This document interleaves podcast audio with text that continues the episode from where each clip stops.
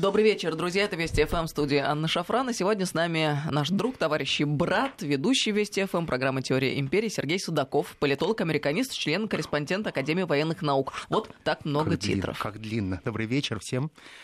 А, Напомню, друзья, контакты наши. СМС-портал короткий номер 5533. Со слова «Вести» начинайте свои сообщения. WhatsApp, Viber сюда бесплатно. Можно писать плюс 7 903 176 363. Подписывайтесь на Сергея в Телеграме. Канал называется по-русски «Судаков». Прямо сейчас зайдите, друзья, подпишитесь. Это обязательно надо выполнить свой гражданский долг. А следом за э, этим долгом выполните еще один гражданский долг. Подпишитесь на нашу радиостанцию «Вести FM+,» лати- латиницей в одно слово мой канал называется «Шафран». Тоже, друзья, зайдите и срочно подпишитесь. Мы э, всегда держим руку на пульсе, все самые последние новости, обновления и аналитика у нас. Ну и, естественно, Вести ФМ, радиостанция э, первая о главном. Сергей, тут в Штатах проблемы. Справиться оперативно с распространением в США заболевания, а, вызванного новым коронавирусом, нельзя без мобилизации вооруженных сил страны. Об этом сказал сегодня мэр Нью-Йорка Билл де Блазио. Вооруженные силы – это единственная, я цитирую его, на мой взгляд, сила, способная обеспечить бесперебойную доставку медперсонала, припасов и оборудования труда, где они больше всего нужны. Национальная гвардия замечательно справляется, но в пределах каждого отдельного штата. Кризис обрел уже общий национальный масштаб. Нужна скорейшая мобилизация американских вооруженных сил. В Америке нет других сил, способных справиться с этой задачей. Я еще раз напомню, так высказался мэр Нью-Йорка сегодня. Ну и э, так ощущение, что в новейшем времени, по крайней мере за последнее десятилетие, это первая такая серьезная ситуация в Америке, связанная действительно а, с угрозой вот такого национального масштаба. И а, в этом смысле, конечно, им можно вот так чисто по-человечески посочувствовать, потому что мы-то люди тренированные, мы люди стрессоустойчивые, через много прошедшие, много видевшие, и нас так просто голыми руками не возьмешь. А американцы люди совсем другие, более нежные. Наверное, им это более страшно. Скажем так, э, последний стресс Соединенных Штатов Америки жители испытали, наверное, в конце 40-х годов э, когда практически в конце 30-х годов, э, когда уже началась Вторая мировая война, и Наверное, историческая память очень многие сглаживает вещи, очень многое стирается. И на сегодняшний день Соединенные Штаты Америки, они совершенно не стрессоустойчивы, они не понимают того, что происходит. Самое сложное, то, что есть сейчас, это, конечно же, атмосфера паники, которая царит в Америке. Просто настоящей паники. Если мы посмотрим на те сообщения, которые сейчас есть в социальных сетях, то американцы практически готовятся к вторжению инопланетян. Я полагаю, что военные нужны прежде всего для того, чтобы показать населению, что ситуация под контролем. Тем более, если вы проживали в Штатах, и вы знаете, что такое Нью-Йорк. Нью-Йорк это очень неоднородный город. Это город богатства, город, который американцы называют между собой как столица мира. Это такое э, зловещее яблоко. Это все то же самое, что может быть во всех крупных мегаполисах, где богатство может царить с абсолютной нищетой. Никто не отменял а, кварталы Бруклина, никто не отменял а, Квинс, никто не отменял то, что существует в Гарлем. Это совершенно другая Америка. Но паника как раз происходит не из бедных кварталов. Паника в основном идет и страх перед теми, кто живет в белых кварталах, в бедных кварталах. Потому что американцы сейчас понимают одну простую вещь, что если есть те люди, у которых есть деньги на счетах, они начинают все активно скупать, причем скупают огромное количество всего, в том числе патроны. Как бы у нас не ерничали по этому поводу и не говорили, что зачем скупать э, туалетную бумагу и гречку, если проще покупать патроны, то точно у вас будет и гречка, и туалетная бумага, и все будет замечательно. Ну, кстати, это вроде хоть и шутка юмора, но на самом деле э, есть сообщение о том, что увеличились продажи оружия в Соединенных Штатах вот, сейчас. Я тебе про это говорю, что это не шутка. Вот мы относимся к этому как шутка, что ну да, там пошутили и пошутили. Американцы бросились скупать скупать оружие, скупать боеприпасы. Ну а потом мы же помним мародерства, которые были во время, э, как это называется? Я прекрасно помню. Вот, э, Катрин. Да, ураган. Ураган и Катрин. Э, конечно же, народ э, грабил магазины, э, залазил практически в крупные дома. Огромное просто мародерство происходило. Но сейчас, понимаешь, в чем дело? Вот, например, в замечательном штате Массачусетс, демократический, белый, совершенно не похож на всю остальную Америку. Вообще Бостон другой. Я когда посмотрел статистику, ты представляешь, в среднем по 500 патронов купили. Ты серьезно? Я просто не представляю, в этом 500 патронов зачем? От кого они хотят отстреливаться? Это одного калибра. 500 патронов одного калибра. А вот как интересно работает национальное сознание и архетипы, да? Вот ты, совсем разные мы люди. Ты знаешь, вот ты представляешь россиян, которые бегут не за туалетной бумагой, которые просто вот пулеметными лентами обвешались. Ну, но мы другие. Мы Кошмар и смех и грех, конечно. Ну, вот они, они готовы отстреливаться. Причем самое удивительное, что пользуются самым большим спросом патроны большого калибра. Мне непонятно, почему именно большой. Медведей вроде не так много, как у нас, да? Я понимаю, гризли, я понимаю, все чудовищно. Но, наверное, это выстрел более эффектно звучит с какой-нибудь там 300-го, 308-го, 338-го калибра. Зачем, правда, не могу понять. Ну, американцы, они все-таки специфические товарищи. А, конечно, номер один а, оказалась продажа тех наборов, которые были э, так называемые коробки для скаутов. Их разобрали в огромнейшем количестве. Наборы выживания имеется в виду? Да, наборы выживания. Их просто раскупили канистры жуткий дефицит в Америке. Просто канистр нет, потому что они все залиты Туда можно что-то налить? Топливо. А, топливо. Топливо, виски спирт, все что угодно. Ну, самое необходимое. Все, что, да. все, что надо выживать. А это по поводу того, что американцы говорят, что мы пьющие.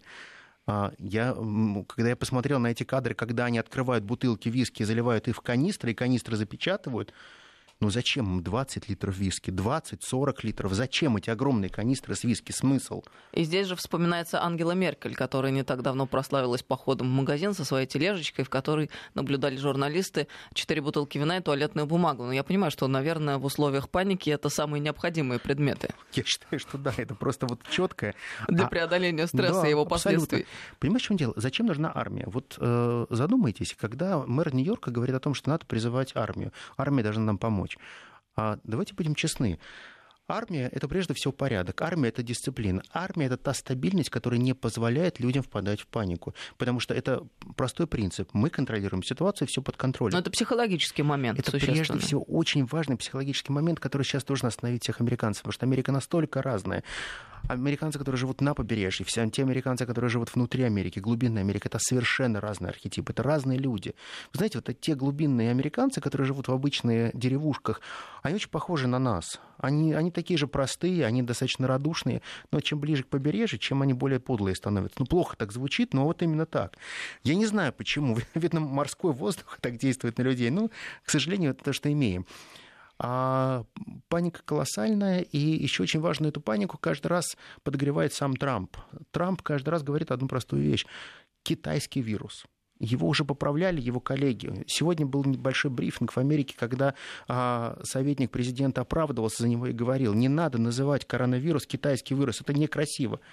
Но Трамп ничего не делает просто так. Он упорно делает вид, что он его не слышит, и каждый раз говорит о том, что китайский вирус попал в Америку, китайский вирус убивает наших а знаете почему? А у меня есть предположение. Э, давай я свои выскажу, а ты потом Хорошо. расскажешь, что ты собирался. Ну, во-первых, мы помним, как Китай устами представителя своего МИДа обвинил Америку в том, что это американские военные завезли коронавирус в Китай и в Ухань, в частности, и довольно последовательно высказывается в эти дни а, Иран, и в частности в лице верховного лидера Исламской Республики Аятолла Хамини. А, он вот еще одно а, сделал заявление. А вы, американцы, обвиняетесь в том, что произвели этот вирус. Когда существует такое обвинение, какой разумный человек вам доверит прийти и принести ему лекарство? Может быть, ваше лекарство будет средством для того, чтобы еще шире распространить это заболевание. Нет вам доверия. Сильно. А, сильно, и я полагаю, что вот а, то, что ты сейчас сказала, это казус Белли. Это случай войны. Понимаешь, в чем дело? А, если такие заявления делает Аятолла Хамни, то в любом случае это звучит как государственная позиция, государственная позиция, которая предъявляет обвинение Соединенных Штатов Америки. И они уже в очередной раз делают это заявление. То есть это не в первый раз Иран да. именно таким образом высказался. И Иран а, я прекрасно понимаю, зачем они это делают, потому что Иран сейчас очень плотно сотрудничает с Китаем. А Китай является всегда основной выгодополучателем при всех тех сделках, которые были в Иране, прежде всего при продаже дешевой нефти и отлучении, а, конечно же, Ирана от э, мировой банковской системы путем ликвидации Свифта как такового иранского. Но Китай сейчас, посмотрите, он выходит абсолютным лидером из той катастрофы, которая происходит во всем мире. Мы говорим сейчас о том, что сейчас наступает некое преддверие, очень похожее на Великую депрессию. Но понимаете, в чем дело? Само название, вот оно очень так вот апофеозно звучит «Великая депрессия». Но по большому счету Великая депрессия началась не в Америке. Великая депрессия началась во Франции, в Великобритании, в Европе и постепенно доползла от того, что произошло в Америке.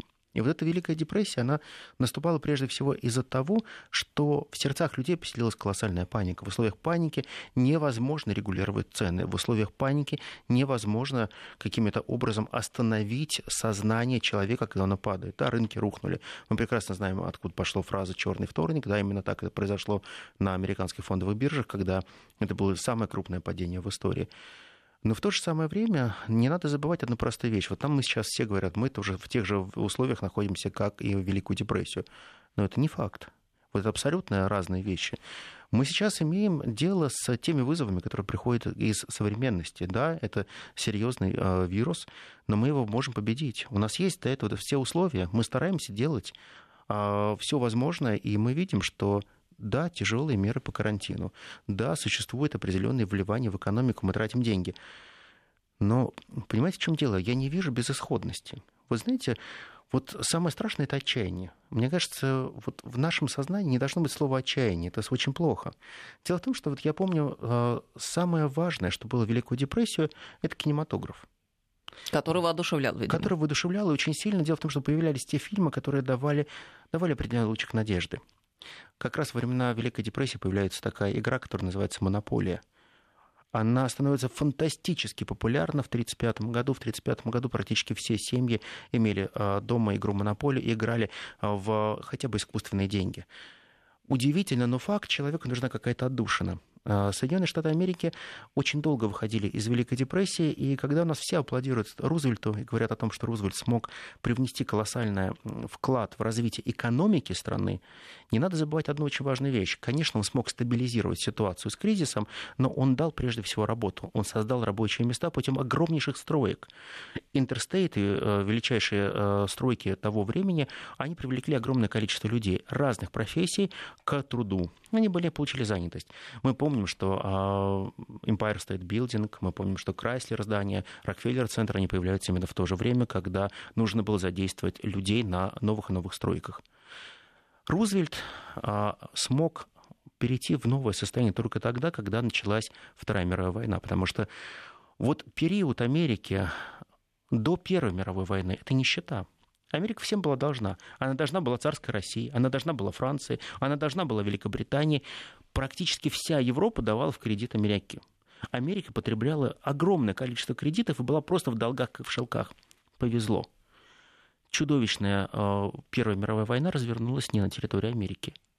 И Америка смогла отыграть тот сценарий, который в свое время отыгрывал еще Ред Батлер, когда происходила война севера и юга. Надо оружие продавать и северянам, и южанам, а деньги класть себе в карман. И именно после Первой мировой войны Америка выходит в обновленное, она приходит с хорошими деньгами. Во многом эти деньги были обнулены а, то, тем кризисом, который пришел в 1932-1933 годах. Он действительно очень сильно ударил. А начало его было положено практически еще в 29 году, когда 29 год был очень тяжелым, и очень много было разговоров о том, что надо отвязать доллар от, от а, золота как такового. Его хотели отвязать в 29-м, но отвязали уже только в 33-м году окончательно. И маленькая-маленькая надпись, что доллар а, обеспечивается золотом, она попросту исчезла раз и навсегда. Американская доктрина очень простая. Мы имеем ту бумагу, которую вы потребляете. Она не обеспечена ничем, она обеспечена только тем, что есть у Федеральной резервной системы, у тех национальных банков, которые являются частными. И вы можете это принимать, можете не принимать, это ваше дело. Сейчас Соединенные Штаты Америки запустили печатный станок и раздают деньги населению. Огромное количество людей а, радуются этому, особенно наши либералы. Они просто постят огромное количество сообщений о том, посмотрите, американцы, щедрые ребята, они всем раздают деньги. А они не хотят поговорить о том, как а, существует вообще систем медицинских страховок в Америке, насколько это дорого, насколько государство тебе не готово оплачивать э, твое лечение, насколько государство не готово заниматься твоей судьбой. И если государство тебе дает 2-3 тысячи долларов, то эти 2 тысячи долларов просто растворятся в этой экономике, ты даже ничего не почувствуешь. Понимаете, в чем дело? Вот социально ответственное государство и Америка — это разные вещи. Никогда Америка не была социально ответственна перед своими гражданами. Принцип очень простой. Ты успешен, ты богат, ты смог реализовать американскую мечту, ты выживешь. Выживает сильнейший. Совершенно верно. Homo homini lupus est. Да, Человек человеку волк. Совершенно верно, совершенно. И, а... Так вот настолько не близко нашему менталитету вот эта философия винер, лузер, ну то есть победитель, проигравший. А у них это четко. Вот э, две фразы «homo homini lupus est» и «bellum omni contra omnis» «война всех против всех» — это, казалось бы, абсолютно такая либеральная гопсовская концепция Левиафана, но она находит свое отражение в современной Америке.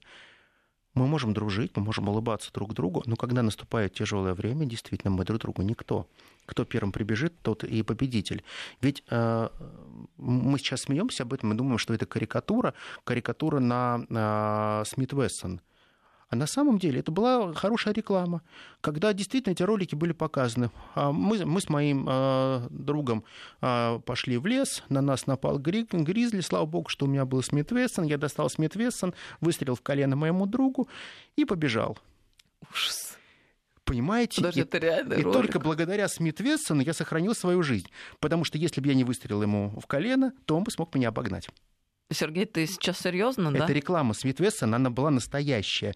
Вот сейчас ее перепечатывают, как вот там юмор всякие, зарисовки, но это настоящие вещи. И американцы, они тоже смеялись, но по-своему. Они рекламировали таким образом оружие. Маленький портативный Смит, Смит Вессон.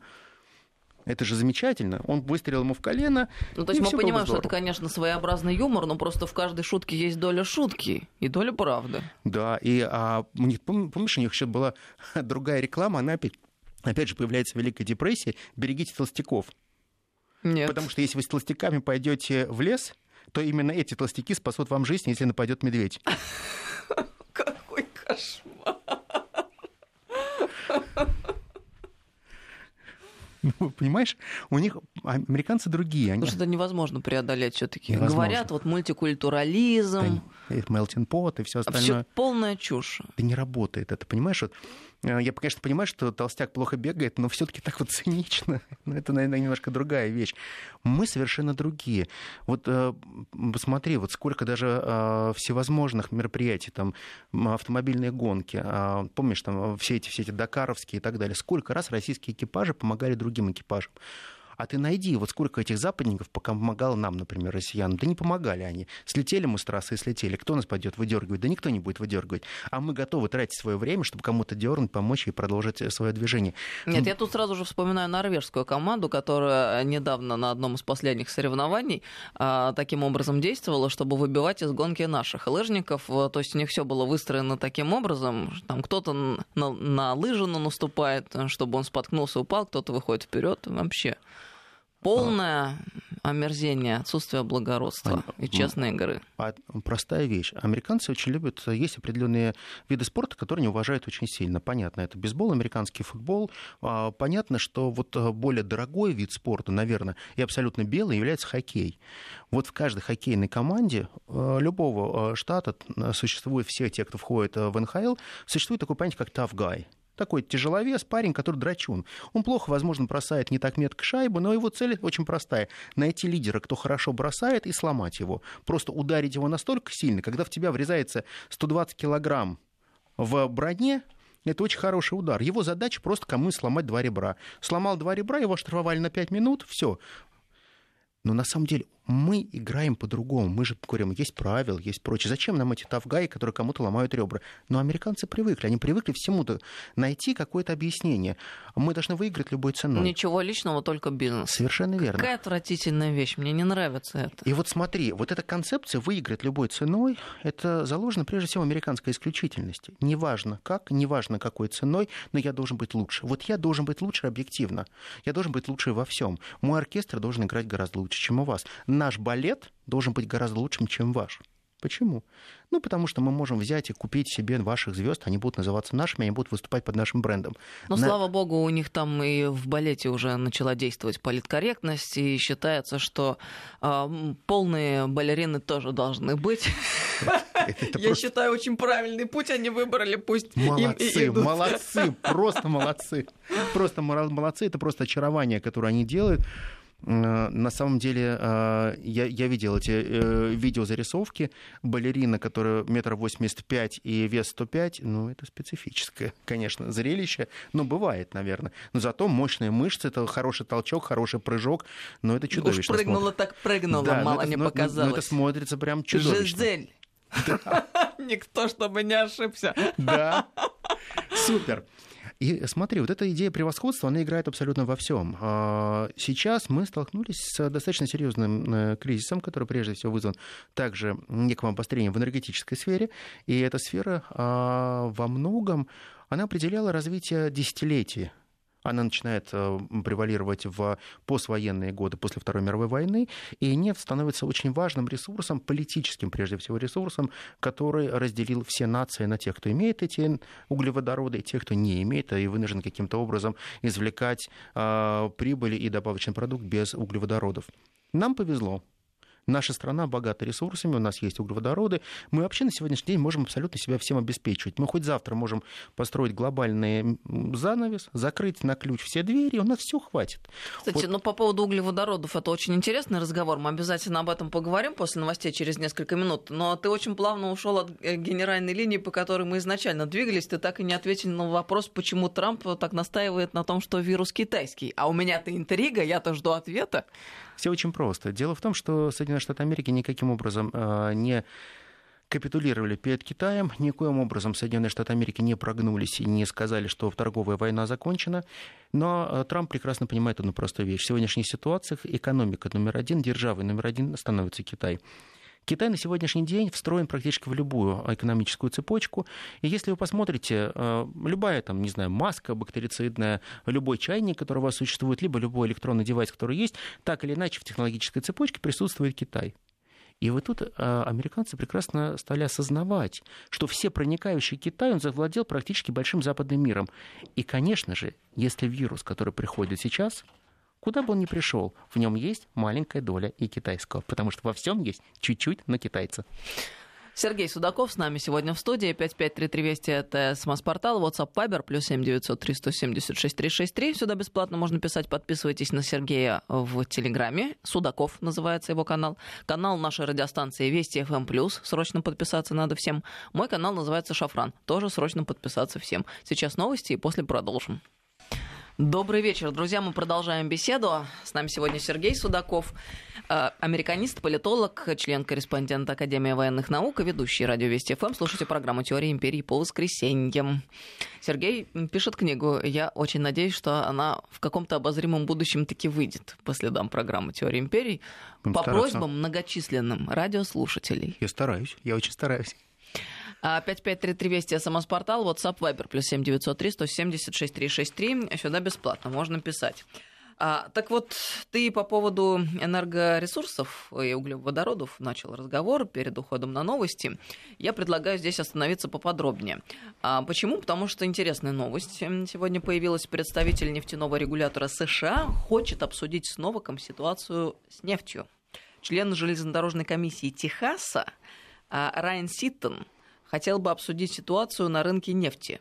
А это представитель как раз регулятора США, а, нефтяного регулятора, я еще раз напомню. Значит, хотел бы обсудить ситуацию на рынке нефти с министром энергетики Российской Федерации Александром Новаком, а также главой Минэнерго Саудовской Аравии Абдалязизом Бен Сальманом Мальсаудом. А, об этом американская газета «Политика» сообщила. Что говорит товарищ Ситтон, а точнее господин? Я мог бы связаться с отвечающим за нефтяную отрасль министром Саудовской Аравии и российским министром, отвечающим за нефтяную отрасль. Добавил Комиссар, что ранее он уже разговаривал с представителями Белого дома, которые, по его мнению, на фоне борьбы с распространением нового коронавируса уделяют недостаточно внимания решению проблем в нефтяной отрасли. Они знают, что энергетическая отрасль оказалась затронута этим кризисом, но сейчас у них целый ряд областей, которые являются более приоритетными. А моя цель — найти решение таким образом, когда у президента будет достаточно ресурсов, чтобы продвинуться в этом вопросе. У нас будет несколько вариантов для него, чтобы двигаться в позитивном направлении. Короче, это все сложные формулировки, а суть в том, что они нервничают на предмет того, что происходит с рынком нефти, конечно, и, видимо, по поводу э, собственных сланцевых компаний. Конечно, конечно же.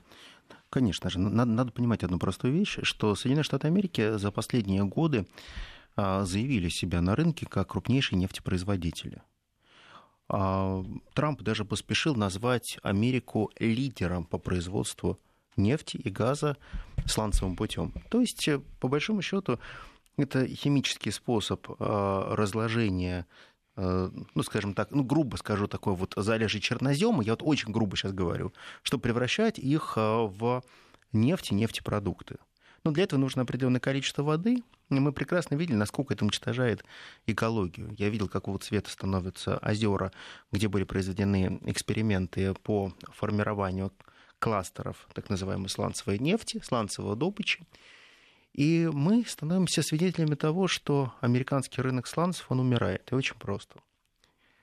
Дело в том, что есть определенная точка рентабельности. И точка рентабельности, она в разных штатах, при разном формировании разных химикатов, она разная. Но она не может быть ниже 37 долларов.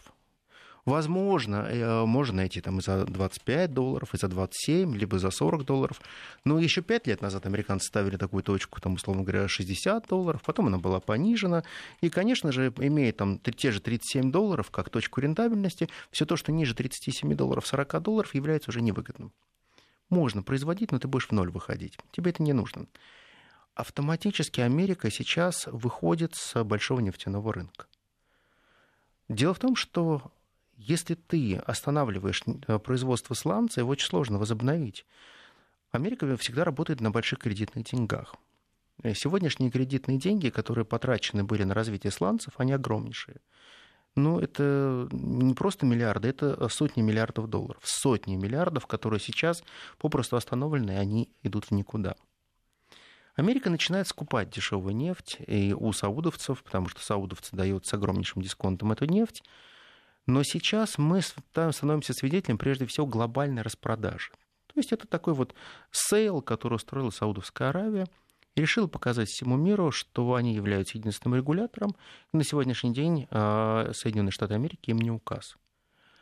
Это действительно так, потому что есть, естественно, много мнений на предмет Дел... происходящего, и некоторые сомневаются в том, что Саудовская Аравия способна самостоятельно действовать.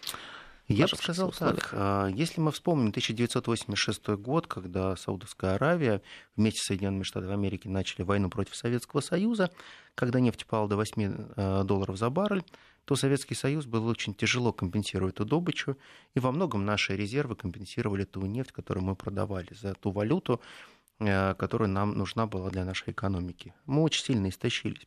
Тогда американцы считали, что план саудовцев или план, реализуемый саудовскими руками, был просто блестящий. Советский Союз был поставлен на колени, потом был разрушен, и американцы аплодировали очень сильно. Конечно же, при этом они помнят, а, насколько правление Горбачева принесло плоды американским политикам. Но сейчас ситуация меняется. Дело в том, что сам дом Саудов, он обновляется очень сильно. Ведь мы прекрасно помним то время, когда Саудовская Аравия была абсолютно бедуинской страной, где были э, всегда святые места, где э, деньги в основном зарабатывались за счет паломничества, и огромные ресурсы приходили исключительно за счет больших паломнических туров, которые, конечно же, должен провести каждый правоверный. Потом ситуация меняется. Меняется настолько кардинально, что Соединенные Штаты Америки начинают вкладывать колоссальнейшие ресурсы после Второй мировой войны в Саудовскую Аравию. Они создают огромную промышленность, которая сейчас является крупнейшей корпорацией, которая называется Сауди Арамка. Сауди Арамка курирует огромный спектр или такой сектор целый нефтяной во всем мире. Сауди Арамка является крупнейшим производителем. И надо отдать должное, у саудовцев хорошее качество нефти, и она залегает настолько неглубоко, что у них добыча очень дешевая. То есть они могут себе позволить на сегодняшний день играть с ценой как угодно. Но возникает другой вопрос. Есть технические элементы, которые саудовцы не могут реализовать. Они не могут вечно продавать нефть или раздавать ее бесплатно. Во-первых, э, сейчас э, продаются излишества нефти, которое было накоплено, и основной покупатель этой нефти выступает как Соединенные Штаты Америки, так и Китай. Но номер один все-таки Китай. Для Китая дешевая нефть это крайне круто. Потому что дешевая нефть для Китая это означает удешевление всего производства, которое есть в Китае. Для Китая это колоссальный э, стимул для роста экономики. И Америка прекрасно понимает, дешевая нефть это, с одной стороны, плохо для России, которая продает эту нефть, но это очень хорошо для Китая. И если сравнивать, что же лучше и как выбрать правильно из двух зол, то американцы прекрасно понимают, подпитывать сейчас Китай дешевой нефтью, это означает, что Китай станет державой номер один на долгие годы. Нужно срочно решать данную ситуацию. Нужно каким-то образом договариваться с саудовцами, чтобы саудовцы поднимали цены на нефть и сокращали производства этой нефти. Но саудовцы делают очень простое заявление. Они говорят, вы знаете, вы хотели, чтобы мы на 237 миллиардов купили вашего оружия, мы купили. Потом мы заключили контракт еще на 23 миллиарда. Потом мы заключили контракт еще на 19 миллиардов. А что вас не устраивает? Мы вкладываем в вас колоссальные деньги. Огромное количество саудовских денег находится в экономике Америки мы с вами играем по тем правилам, но есть и наша национальная экономика, и мы сейчас действуем в наших национальных интересах. Мы полагаем, что если нас не слышат, то мы должны каким-то образом а, заявлять о себе. Да, они заявили. Но сейчас ситуация настолько может быстро измениться. Понимаете, в чем дело? Вот саудовцы не понимают, что Соединенные Штаты Америки не всегда могут действовать как переговорщики они могут очень долго договариваться с Домом Саудов. Они могут говорить, что надо каким-то образом исправить ситуацию. А ведь никто не думал, что, например, американцы в какой-то момент из очень закадычных друзей, как это называется, Huckleberry Friends, они вдруг могут стать врагами. Э, я не хочу говорить о том, что какие-то могут произойти неприятности, в том числе военного типа в Саудовской Аравии, но есть возможность у американцев технически при помощи спецназа повысить цену нефти очень быстро. Ну, скажем так, если что-то произойдет с какими-то беспилотниками, которые вдруг случайно что-нибудь уронят на инфраструктуру Сауди Арамко, например, на их перегоночные заводы, на, на, на транспортировочную систему, то нефть мгновенно будет той, которая будет нужна Америке. А хуситы могут внезапно как-то начать действовать неожиданно? Да, кто, да кто угодно могут сделать, и реализовать этот план, в принципе, возможно. Дело в том, что технически для Америки это очень дешево. Американцы прекрасно понимают, что они долго пытаются договориться, но их не слышат, их никто не слышит. Да, у нас сейчас а, есть проблема. И у, но американцев она ударила гораздо более серьезно. Мы прекрасно понимаем, что, помните, как Америка говорила, зачем Европе нужен Северный поток-2. Ну зачем, если у нас огромное количество сланцевого газа, который мы будем провозить в Европу?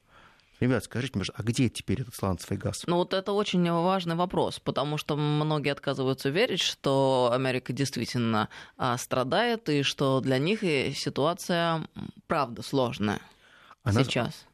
Трамп говорит очень просто. Ребята, крутая ситуация, дешевый бензин. Дешевый бензин, мы все порадуемся. Хорошо, порадовались дешевому бензину. А не забыли, что деньги бюджета, которые были вложены в сланцевые проекты, это те деньги, которые ушли из социальной сферы, из медицинской сферы, и на этих деньгах хотели все заработать. Ну, собственно, почему э, такие проекты, как «Северный поток», постоянно испытывали на себе давление, почему вводились санкции против строительства инфраструктурных крупных проектов российских? Именно ввиду того, что должны были а, продвигаться на этот рынок сланцевые компании американские. Совершенно верно понятие честная конкуренция и Америка несовместимы.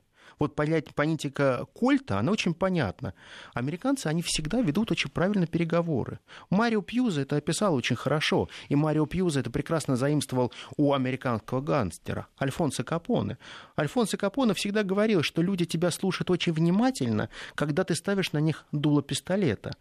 А если ты этот пистолет приставляешь к виску и задаешь классический вопрос, что лучше на бумаги, твои мозги или подпись, почему-то человек всегда подписывает документ. Американцы привыкли действовать как Альфонсо Капоне.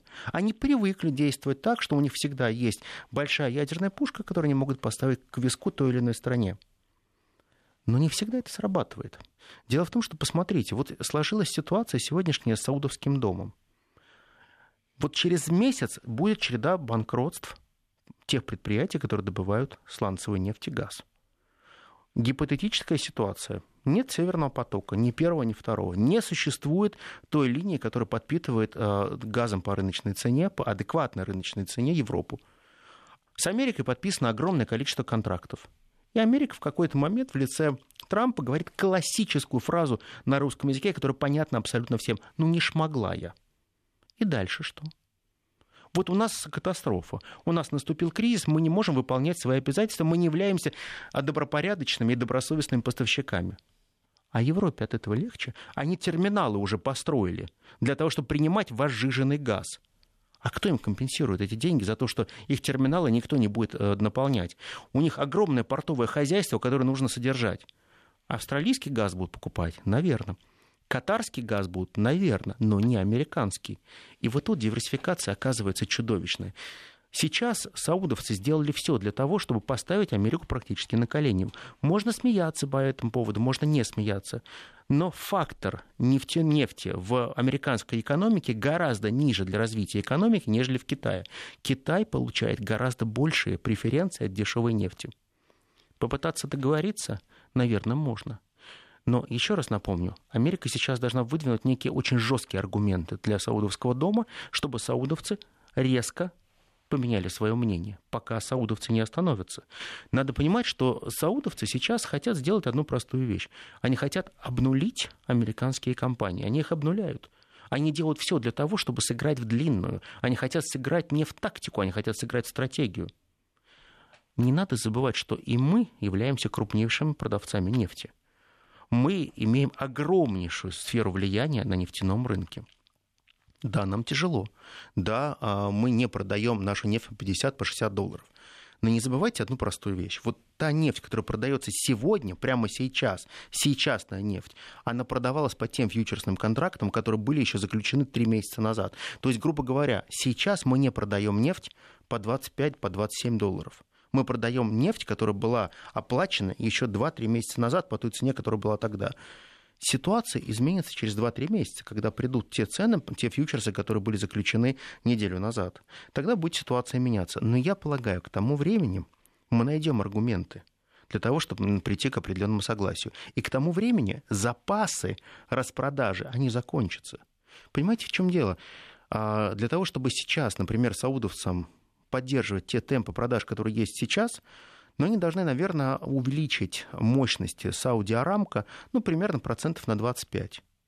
А для этого нужно, ну, 2,5-3 года. У них нет трех лет для того, чтобы можно было увеличить прокачиваемую способность Сауди Арамко. Но не надо забывать одну простую вещь. Нет такого количества танкеров, которые могут просто выстроиться в очередь и заливать практически бесплатную саудовскую нефть. Существует ограниченность. Ограниченность дорог, и не надо забывать, что вот есть определенная емкость рынка, и больше, чем эта емкость рынка, а нефть никто не будет производить. Поэтому 2-3 месяца – это та игра, которая есть у Дома Саудов, которые убьют американское производство, затем будет постепенный медленный рост. Роста будет, но вернуться к сланцевому проекту будет практически невозможно. Деньги но... будут обнулены. Это э, чересчур оптимистично как-то звучит для нас, для России. Ты не находишь?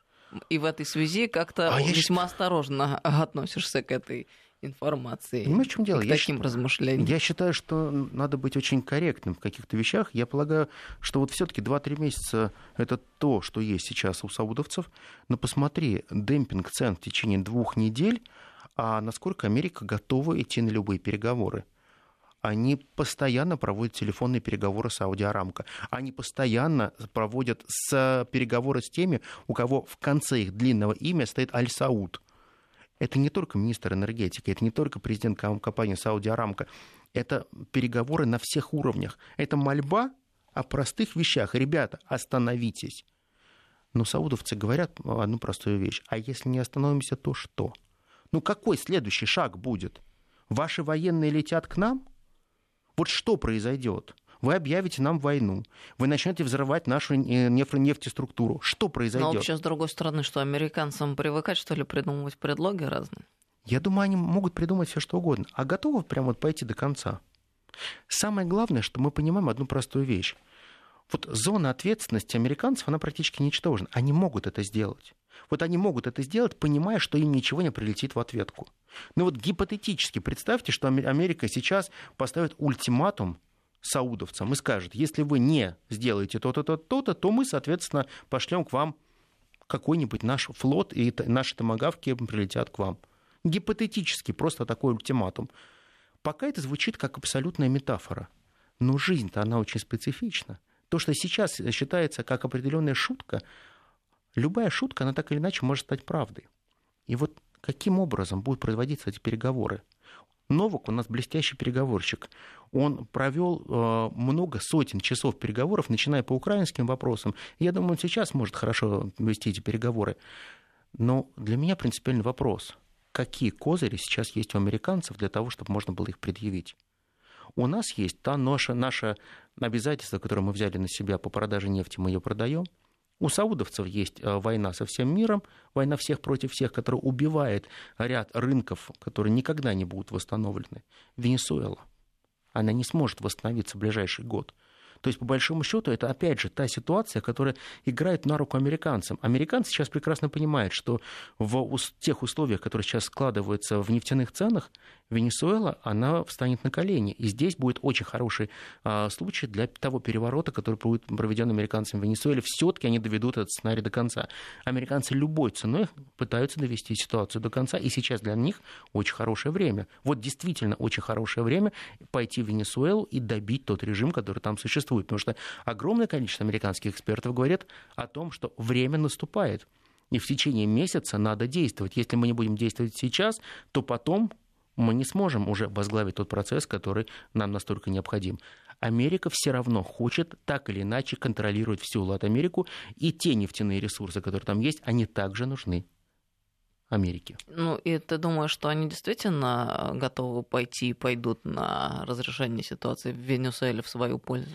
А понимаешь, в чем дело? У денег уже очень много потрачено, и сейчас а, тот кризис, который приходит в Венесуэлу, посмотри то, что сейчас там происходит. Мы мало говорим про Венесуэлу. Посмотри, а, раньше пестрили все заголовками Венесуэла, Венесуэла, Венесуэла. А если мы сейчас посмотрим то, что там происходит, там происходит очень плохая ситуация экономически. Народ, народ серьезно находится в депрессии, очень сильно голодает, паника а уже практически во всех э, пригородах Каракаса. Ситуация очень сложная и тяжелая. Американцы прекрасно понимают, что это они довели эту страну своими санкциями, а сейчас даже тот маленький ручеек, который могут прийти за счет нефтепоступлений, он опять же перечеркивается, потому что нефть становится настолько дешевой, что венесуэльцы не могут даже а, содержать ту социальную сферу, которую они содержали за счет этого крошечного ручейка нефтяного, который приходил к ним страна, в которой сейчас наступает гуманитарная катастрофа. Но почему-то никто про это не говорит. Все говорят о совершенно других вещах, но про Венесуэлу почему-то забыли. Ну, интересно, кстати говоря, что генсек ООН, как мы слышали в новостях, Антонио Гутерреш призывает лидеров G20 отменить санкции, которые мешают на фоне распространения коронавируса доставлять продовольствие, медпомощь, предметы первой необходимости это говорится в его письме участникам двадцатки. Ну, кстати говоря, а, произошло это вслед э, за эм, обращениями Ирана к мировому сообществу о, с просьбой снять э, санкции, ну, по крайней мере, с призывом э, ввиду того, что с пандемией-то бороться действительно надо. Ну, Спасибо хотя бы за жест, потому что его могло бы и не быть. Другое дело, прислушаются ли коллеги. Мы понимаем, что вряд ли, конечно же, они это сделают. Понимаешь, ну вот, честно говоря, ну, вот ты абсолютно правильно сказала. Вот иногда, знаешь, ну плохо так говорить, но вот иногда говорит, помнишь, такая классическая русская фраза, мне главное прокукарекать, а там хоть и не расцветай. Вот мне иногда это напоминает, что вот человек пытается делать хорошие, яркие заявления, но суть-то от этого не меняется. Да, заявление сделано, да, его все услышали. Но он как бы снял с себя ответственность. Вы хотели от меня этого, пожалуйста, я сказал. Заявление сделано. Пройдет несколько лет, вы лично мне, Антонио Гутерриши, не сможете ничего предъявить. Да. Я за мир я во всем призвал, мире. призвал. Да. А это, извините, уже дела каждой отдельно взятой страны, каждого лидера. Само слово санкция это означает, что санкции и эмбарго может вводить только одна крупнейшая организация, которая называется ООН, больше никто. Вот сегодняшняя санкционная война, она так и называется, просто война. Называйте ее торговой, экономической, гибридной войной. Перестаньте ее называть санкциями. Соединенные Штаты Америки пришли к тому пониманию, что инструментов войны слишком много, и мир становится слишком сложный, в том числе и для американцев. Сергей Судаков был с нами сегодня в студии, политолог, американист, член-корреспондент Академии военных наук, ведущий программы «Теория империи». Слушайте ее по воскресеньям на нашей радиостанции. Сергей, спасибо. Спасибо, до новых встреч.